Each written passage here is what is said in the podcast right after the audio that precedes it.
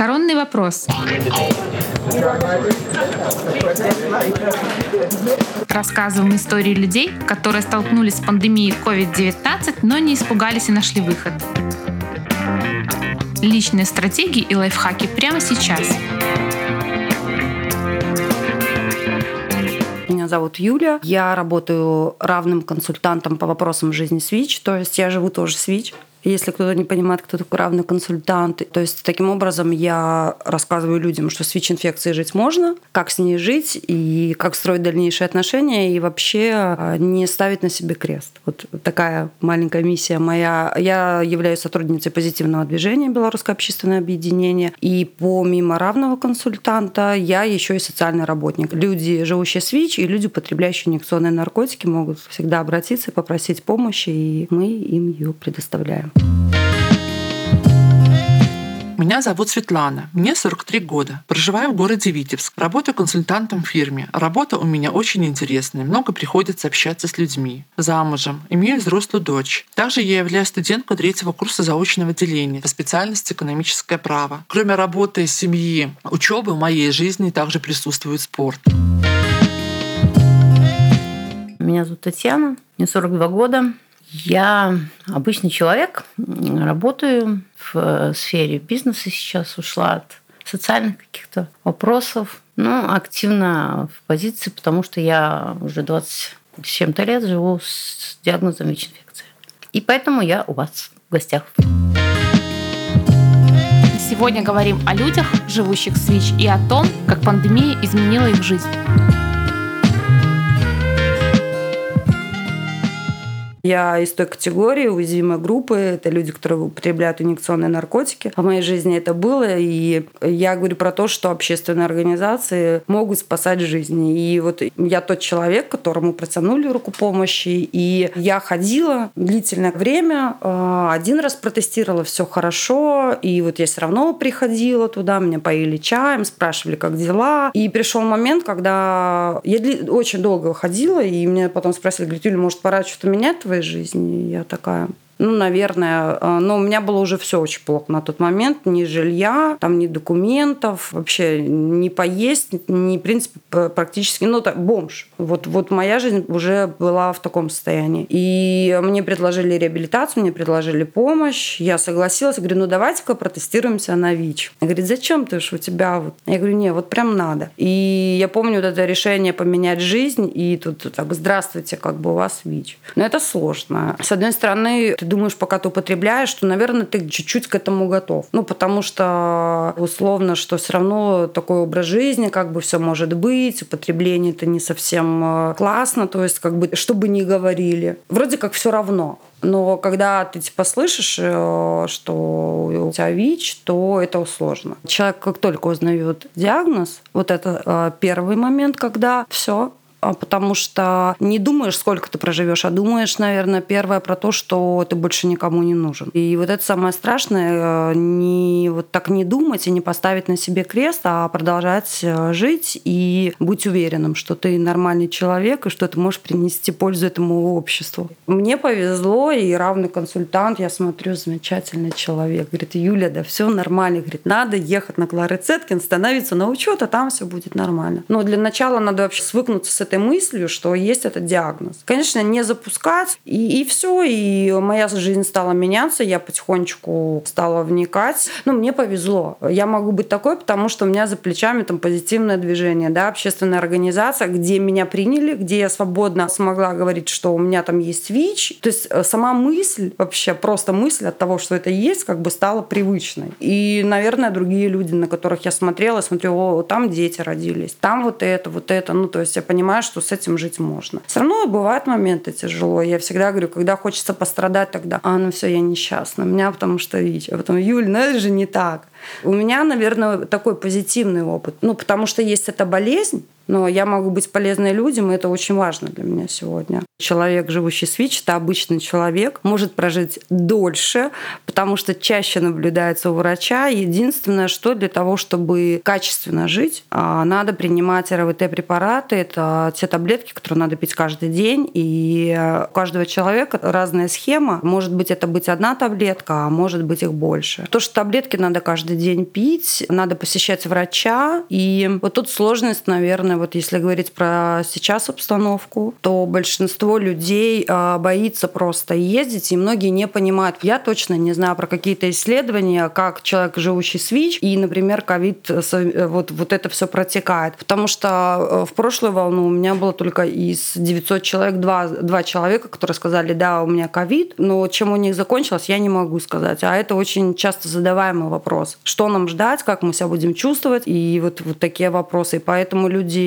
ну, не хотят ездить. Вот это вот сложность, э, что доехать. Прошлую всю пандемию я сама отъездила по 8 часов автомобиля, развозя препараты, и я говорила, я себя прекрасно чувствую. Одели масочку, перчатки, да, и, и поехали спасать мир. Ну, потому что по-другому нельзя было. То есть, если, если не мы, то кто? Сеять дальше панику, ну, я не вижу смысла. Потому что мне кажется, что, опять-таки, восприятие этого мира, если я буду паниковать, то оно обязательно где-нибудь и будет рядышком. Поэтому, ну, меры предосторожности и уверенность, ну, как бы, но по-другому я не знаю, как выживать сейчас. Я такая была все время тоже раньше как-то сама для себя, там, от чего я буду. А я сейчас вот прям реально, я понимаю, что я не могу отказать. Нам Юнейтс одно время очень много помогал. Вот э, если с прошлой пандемии проплачивали машину, им развозили таблетки. А сейчас был такой момент, что мы не, не могли развозить, был период, и мне звонят, и я все равно сажусь такая, а что с вами случилось? Ну, я чуть-чуть спросила, говорю, ну, хорошо, я вот я к вам приеду. Ну, мне прям хочется почему-то вот помогать людям. И вторая, наверное, проблема – это создача анализов. Поскольку лаборатории у нас загружены, в Минске точно они загружены в связи с ковид. У людей с ВИЧ-инфекцией, то есть перестают брать э, на CD4 и вирусную. Вирусная нагрузка это показывает то количество вируса в организме, которое есть у ВИЧ-положительного человека. Люди, которые принимают РВТ-препараты, вирусная нагрузка снижается. Это значит то, что она снижается до неопределяемой. Это значит обычный человек. И показывает, что вирус никак не влияет на организм. То есть, если у человека неопределяемая вирусная нагрузка, значит, он э, безопасный. И безопасный мало того, что для общества, и также сам для себя, для своего же здоровья. Поэтому э, смотреть, э, есть или нет, это очень важно, и это еще один показатель, работают ли препараты. Если вот прям захотеть пойти сдать, то если ты сдавал так условно там 8 месяцев назад, то ты точно не сдашь. Только если впервые выявлен, конечно, человека отправят, или совсем-совсем все плохо. Даже если подходит очередь, вот, то ну, можешь потерпеть. Это один момент. И второй, то, что отправляют на самом вот Якуба Колосова, не всегда есть э, возможность сдать и отправляют на Клара Цеткин 4. И и это еще то есть сложность. Мало того, что ты приезжаешь за таблетками, и тебе потом опять надо ехать в другое абсолютное место, чтобы сдать анализы. Был момент, когда результат анализа говорили по телефону. Сейчас для того, чтобы это узнать, надо обратно приехать в инфекционную больницу. И это очень ну, затруднительно. То есть для того, чтобы узнать, что там у вас неопределяемая вирусная нагрузка, к примеру, надо ехать. То есть по телефону не могут сказать вот просто результат. Хотя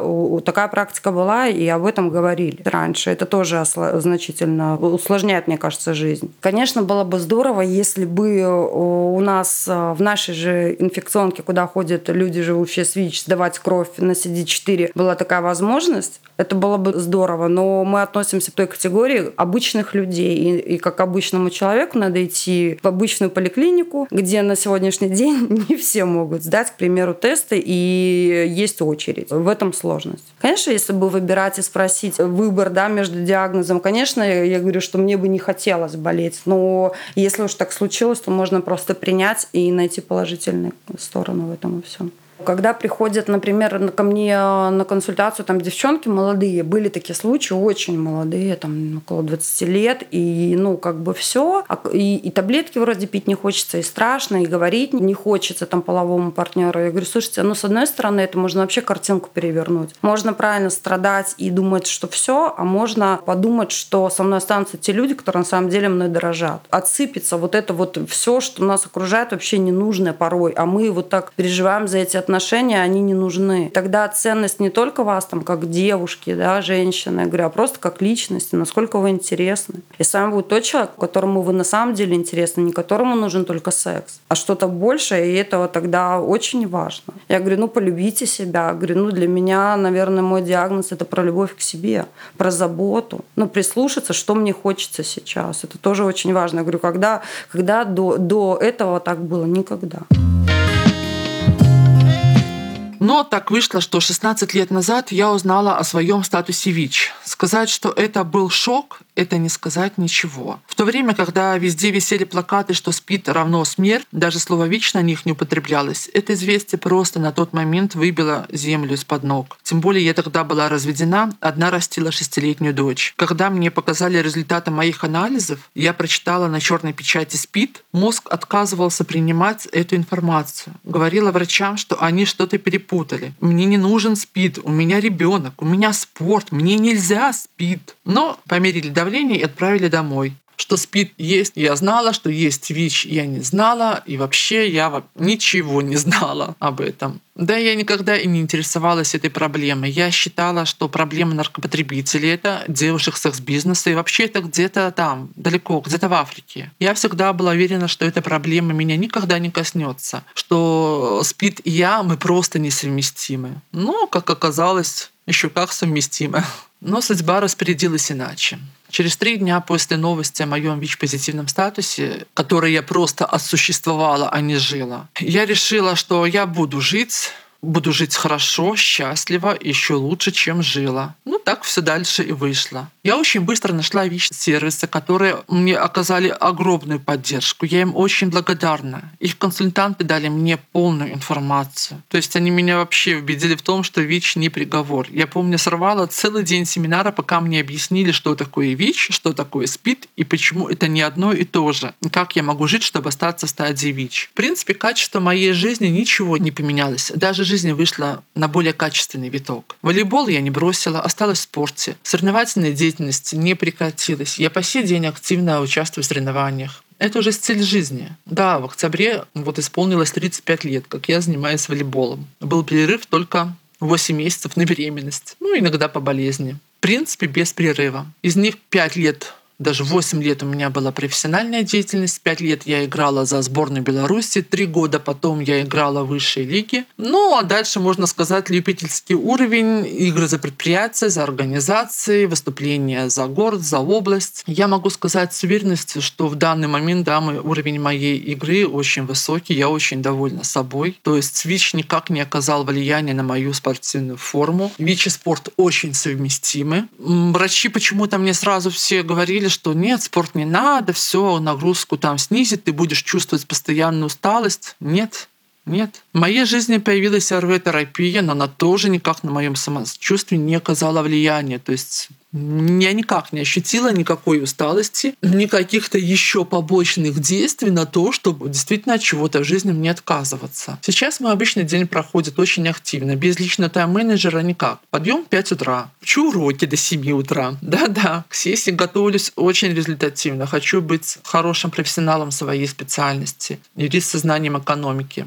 Потом я иду на работу. В обеденный перерыв я либо бегаю, либо разминаюсь в тренажерном зале офиса. Два дня в неделю у меня после работы тренировки по волейболу. Два дня в неделю э, я занимаюсь в тренажерном зале с тренером. Он мне помогает поддерживать э, силовой уровень и выносливость для волейбола. И мечтаю поучаствовать в соревнованиях фитнес-бикини. Может быть, когда-нибудь я подберусь к пауэрлифтингу. После тренировки в 9 вечера возвращаюсь домой. Уборка, готовка, стандартный набор. Дочка взрослая уже отдельно живет. Дома муж, три собаки, два кота. Ну, им тоже надо внимание. После диагноза ВИЧ я вышла замуж через несколько лет. Белое платье, голуби, лимузин, кортеж свадебные, гости, цветы, подарки. Ну, как-то так. Из-за ВИЧ мне не было трудностей, наверное, потому что я никому не говорю о своем статусе из окружения. Но где-то опасаюсь дискриминации, стигмы. Я не уверена э, в людях, даже не уверена больше, овладеют ли они информацией о том, что такое ВИЧ. Ну и с другой стороны,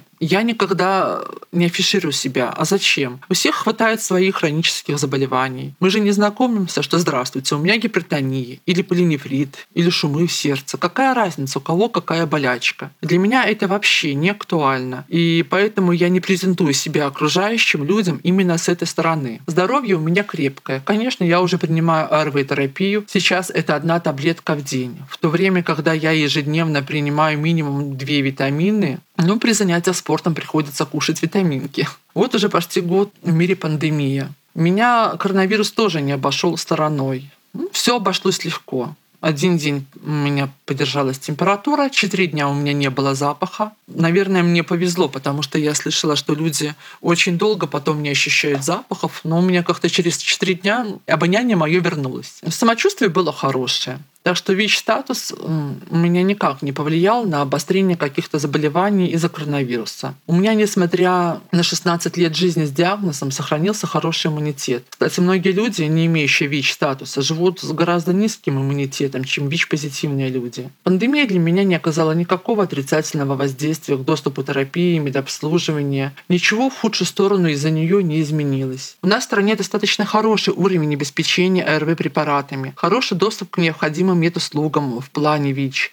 За последние 10 лет проделана колоссальная работа в этой сфере государства совместно с общественными организациями. В заключение мне хочется пожелать, чтобы как можно меньше было случаев ВИЧ, чтобы скорее прекратилась вот эта страшная пандемия. Это действительно страшно. Берегите себя, берегите своих близких.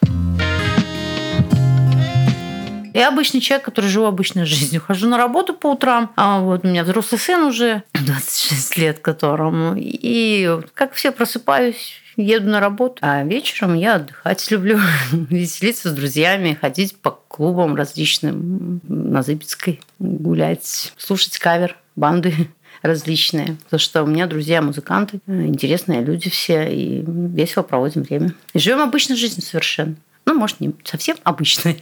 Давно поняла, что лет пять раньше как-то все время говорила, что я ВИЧ-инфицированная, вот жалость к себе там какая-то, хотела вот, ну, этим как-то показать свою значимость, а сейчас я себя не чувствую, что у меня какая-то ВИЧ-инфекция. Помню, иногда вспоминаю, что у меня ВИЧ-инфекция, когда мне приходится выпить таблетку утром и вечером. Все, на холодильнике у меня написано «выпей терапию». А так я живу обычной жизнью, и у меня друг, который не ВИЧ-инфицирован партнер мой. И потому что сейчас это, если человек пьет терапию, это не преграда. Детей можно рожать здоровых, можно жить обычной жизнью, как обычный человек. Заниматься сексом, то есть э, создавать даже какие-то пары, когда ну, разные партнеры с разными особенностями. И это не является преградой. В том числе и сами же партнеры, которые не ВИЧ-инфицированы, они уже не боятся, зная, что ну, я не опасна, потому что у меня вирус в крови снижен до нуля.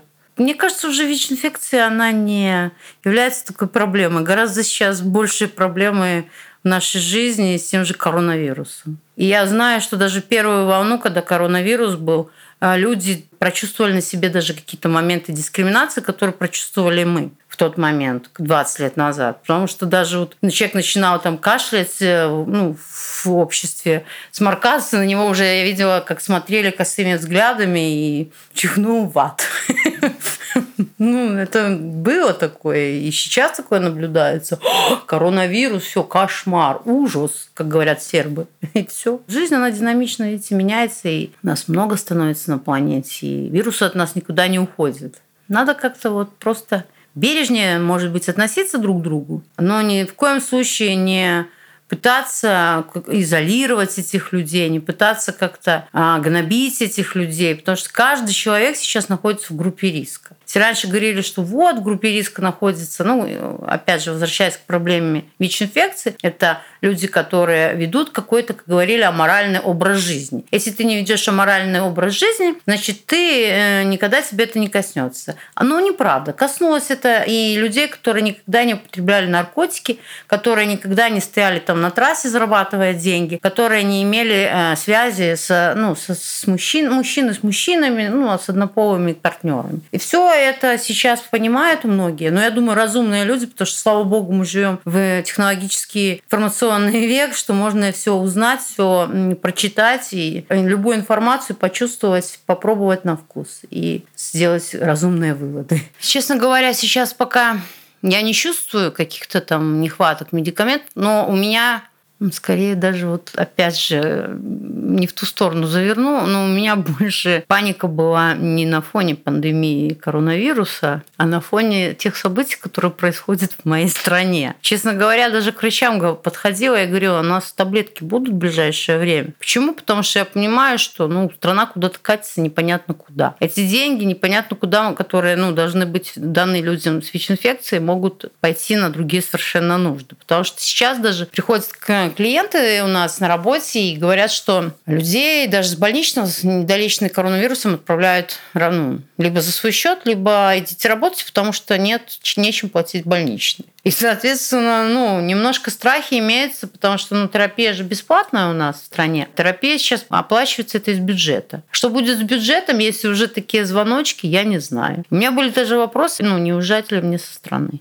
если э, получится какой-нибудь такой коллапс, что действительно в первую очередь будут решать другие проблемы социальные, нежели э, проблемы людей, живущих с ВИЧ, то да, меня это немножко настораживает слышала, что были такие разговоры, что деньги глобального фонда могут перераспределить на э, вопрос решения коронавируса. Потому что, по-моему, даже глобальный фонд и выделяет какую-то часть именно на эту проблему. Я просто подумала, что, ну, соответственно, если корзина да, имеет 10 яблок, и 10 яблок бы эти пошли на проблему э, решения ВИЧ-инфекции, туберкулеза и малярии, то, соответственно, сейчас уже не 10 этих яблок пойдет, а ну, 7. Соответственно, меньше а, каких-то услуг и тестов, и диагностики мы можем получить. Препараты нам жизненно необходимы. И если такой вопрос э, станет ребром, то здесь вопрос выбора станет, что тебе жить, либо тебе умереть через какое-то время. Вот это меня очень беспокоит. У нас там, где выдают специальную вот эту нашу терапию, по очереди анализы по записи, и ты приходишь, там нет каких-то скоплений. в этом плане пока все организовано четко, но опять же это пока еще что будет дальше. И я думаю, что дальше будет интересно. Когда я простудилась, в октябре мне без проблем сделали бесплатный тест на коронавирус, потому что я человек, который ну, в группе риска отношусь. Мне вот это ну, приятно удивило. И без проблем мне не три дня там больничного дали, а мне врач дал 8 дней больничного. Потому что я сразу говорю, что я ну, на фоне своей простуды имею такое заболевание. Мне больше не коронавирус преподнес урока, то, что происходит в стране, люди как-то стали добрее, люди друг друга поддерживать себя начали. Как-то начали увидеть друг друга, сосед соседа, потому что раньше мы даже не знали в одном доме живя, что этот человек ну, живет, оказывается, с собой на одной лестничной площадке, а сейчас... Я, может быть, правда, не совсем еще понимаю масштаб проблемы, потому что я не лежала в больницах, я не сидела в очередях, и у меня очень мало знакомых, которые, ну, действительно умерли от этого. И мне еще, может быть, предстоит с этим столкнуться, и предстоит потом уже совершенно по-другому говорить про эту проблему. Только-только столкнулась Беларусь, потому что весной все говорили, что у нас коронавируса нету. И еще все думали, что нас пугает Евроньюз. Ну, у нас же вакуум информационный. В основном же смотрят телевизоры, основная масса людей. Что это где-то там в Италии. Ну, сейчас немножко, да, масштаб шире этой проблемы. И, возможно, люди совсем по-другому и начнут вести себя. Но я думаю, что надо как-то все-таки позитивно мыслить, и я думаю, что все будет хорошо. Ну, может быть, да, естественно, человечество извлекет уроки из этих проблем и совсем изменится в лучшую сторону. Не такие будут черствые, зажатые, думать о деньгах, о заработке, а будут думать о близких людях, о своих детях, о своих родителях. Потому что многие даже забывают, что порой надо позвонить матери или отцу, ну, старику, а он ждет тебя годами, а ты ну, совершенно забыл, что он есть. И, может быть, да, действительно нас объединит эта любовь. Люди станут совсем другими. Сергей Кручинин, э, специалист по коммуникации Объединенной программы ООН по ВИЧ-СПИДу UNAIDS и председатель экспертного совета информационной стратегии по ВИЧ-СПИДу в Республике Беларусь. Как правило, обычно в первую очередь сталкиваются люди, живущие с ВИЧ, это узнать о своем ВИЧ-статусе, принять его. Но эта ситуация несмотря на существующую стигму и дискриминацию, в нашей стране решалась все лучше и лучше. Но этому способствовало, во-первых, те вещи, что, во-первых, у нас в обществе изменилось отношение к самой теме ВИЧ-СПИДа. Если раньше эта тема была табуирована, то благодаря различным информационным кампаниям это стало уже достаточно обыденной темой. Благодаря информационной стратегии, ее стандартам уже как-то стали писать писать про это лучше. И в первую очередь появлялось все больше и больше классных, хороших материалов про это. О том, что самое главное,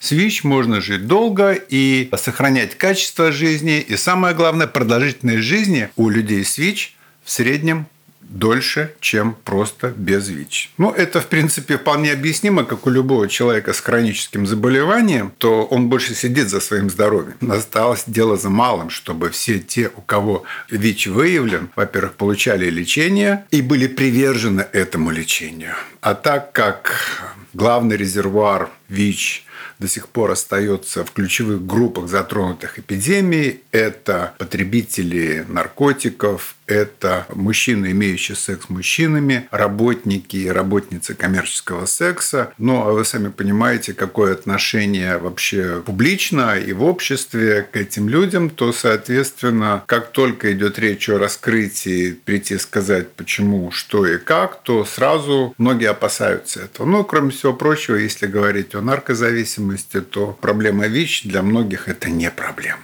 Тут нужно еще, соответственно, понимать, как с этими людьми работать. Это общая картина, общая тенденция. Мы, слава богу, худо-бедно, но решали все эти вещи. Но вот наступил COVID-19.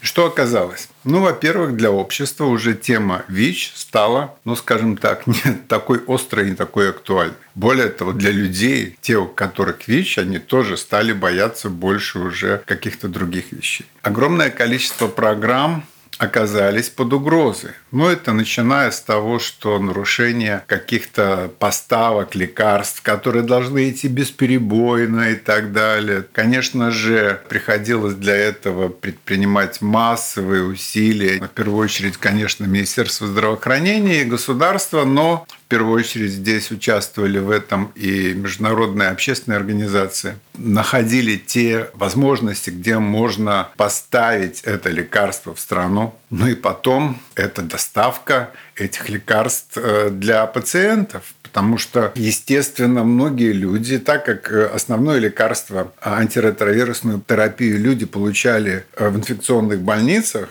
у врачей-инфекционистов, вы представляете, что на них легла какая сейчас и какое количество людей с ковидом во всех этих заведениях, то для многих стало просто это дело таким очень опасным. Ну и тут стал вопрос доставки этих лекарств. А, и, соответственно, по городу и тех средств, которые мы располагали, равные консультанты, общественные организации, такие как «Позитивное движение», а было недостаточно. И вот, например, ЮНЕЙС пошло на помощь. Мы обзвонили выясняли потребности у всех ВИЧ-сервисных организаций, у всех тех, которые занимаются, в чем они имеют потребности, и кому-то предоставляли транспорт, какие-то поставки шли за границу, потому что, например, люди, которые мигранты, а они работали, предположим, в России, но лекарства они получают у себя дома.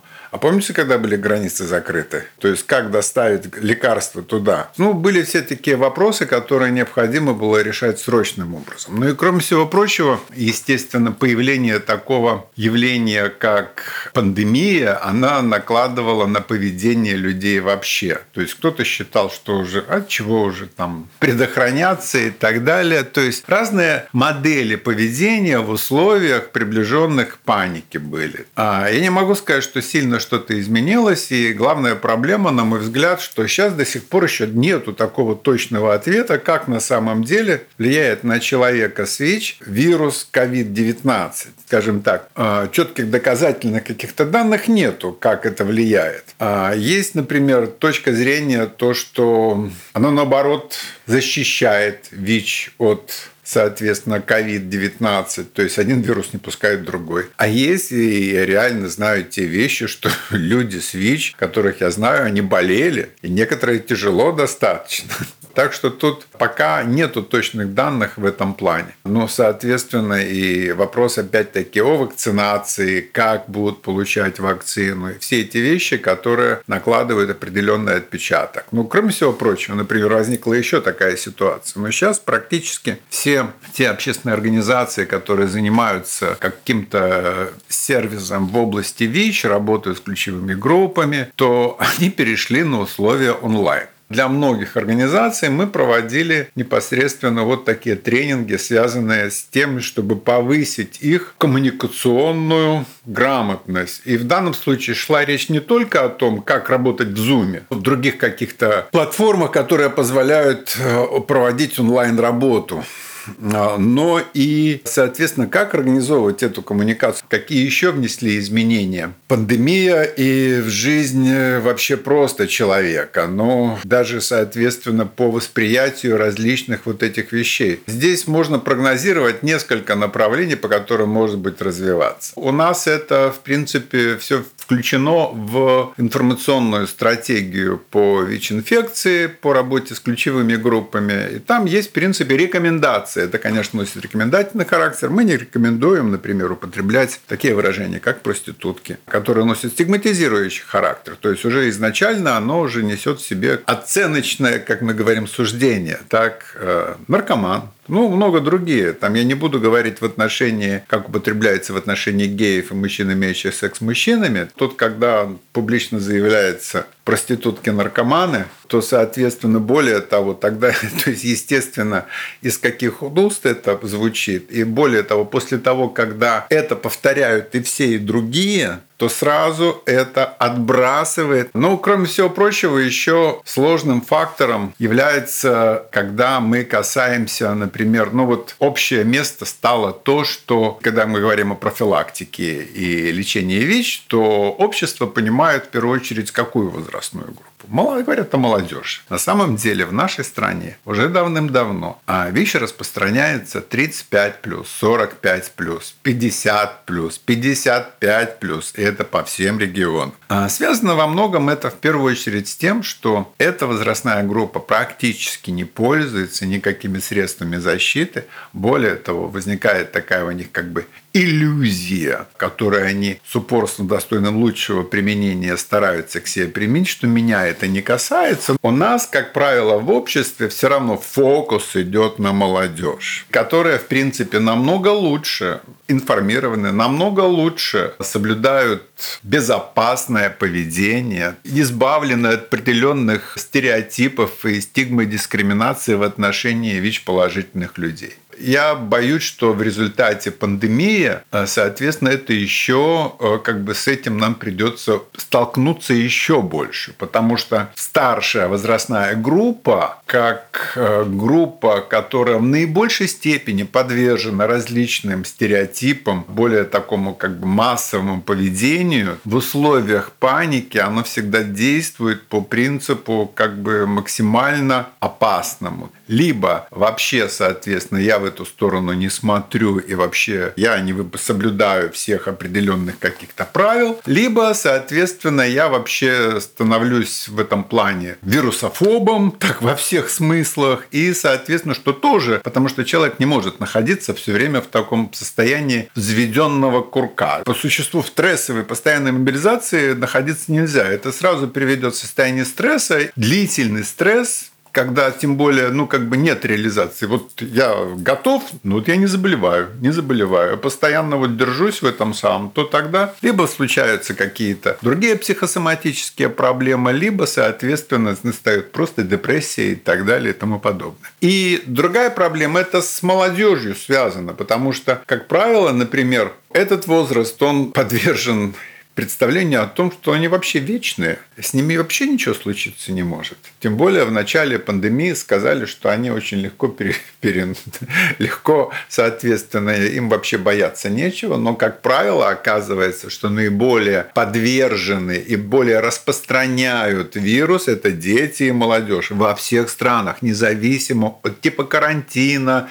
каких-то э, противокарантинных мер, там, цивилизации и так далее. Это молодежь. Дело в том, что поведение человека дискриминационное, стигматизирующее, оно характерно для всех обществ. Это то, что является, ну, как бы нашими родовыми э, вещами, связанными еще с глубинами нашей психикой и так далее, которая идет еще от первобытного общества даже раньше еще. То есть это то, как любое племя, стадо реагирует на особь, которая отличается, которая заболела и так далее. Главное изолировать и все. Вот. Понятие понятие изгой это характерно для как любого племени, как для любого стада, то есть аутсайдер и так далее. Все это работает и все это действует. Причина может быть совершенно разная. Так вот, когда возникла такая ситуация в отношении пандемии, и вот первые пациенты, они подвергались практически всем тем же. Более того, как будто не было предыдущих каких-то эпидемий, не было ВИЧ-СПИДа и тому подобное. А дело все в том, что человек всегда переживает любые ситуации как впервые. Это поведение, которое сильнее нас. Мы действуем на основе инстинктов, а не рассудка. Здесь рассудок включается потом. Первая реакция такая. И, соответственно, тогда сразу вот еще на уровне штаб-квартиры было такое предложение, давайте использовать опыт по противодействию стигмы и дискриминации в отношении людей, заболевших коронавирусом, тот, который который накоплен нами, ЮНЕЙТС, штаб-квартиру ЮНЕЙТС, соответственно, различными организациями э, в отношении людей, живущих с ВИЧ. Но, к сожалению, я не могу сказать, что это используется в полном объеме по многим причинам. Во-первых, все-таки это более скоротечное проявление. Это раз.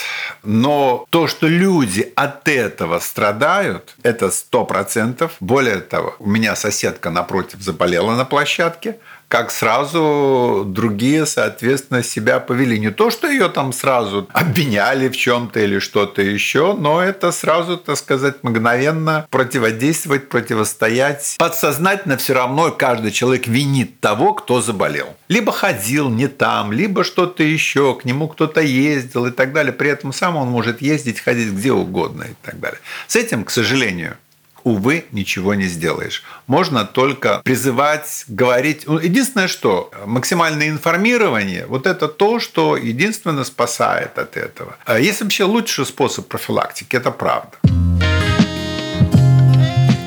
реальное перераспределение денег на ковид. Так?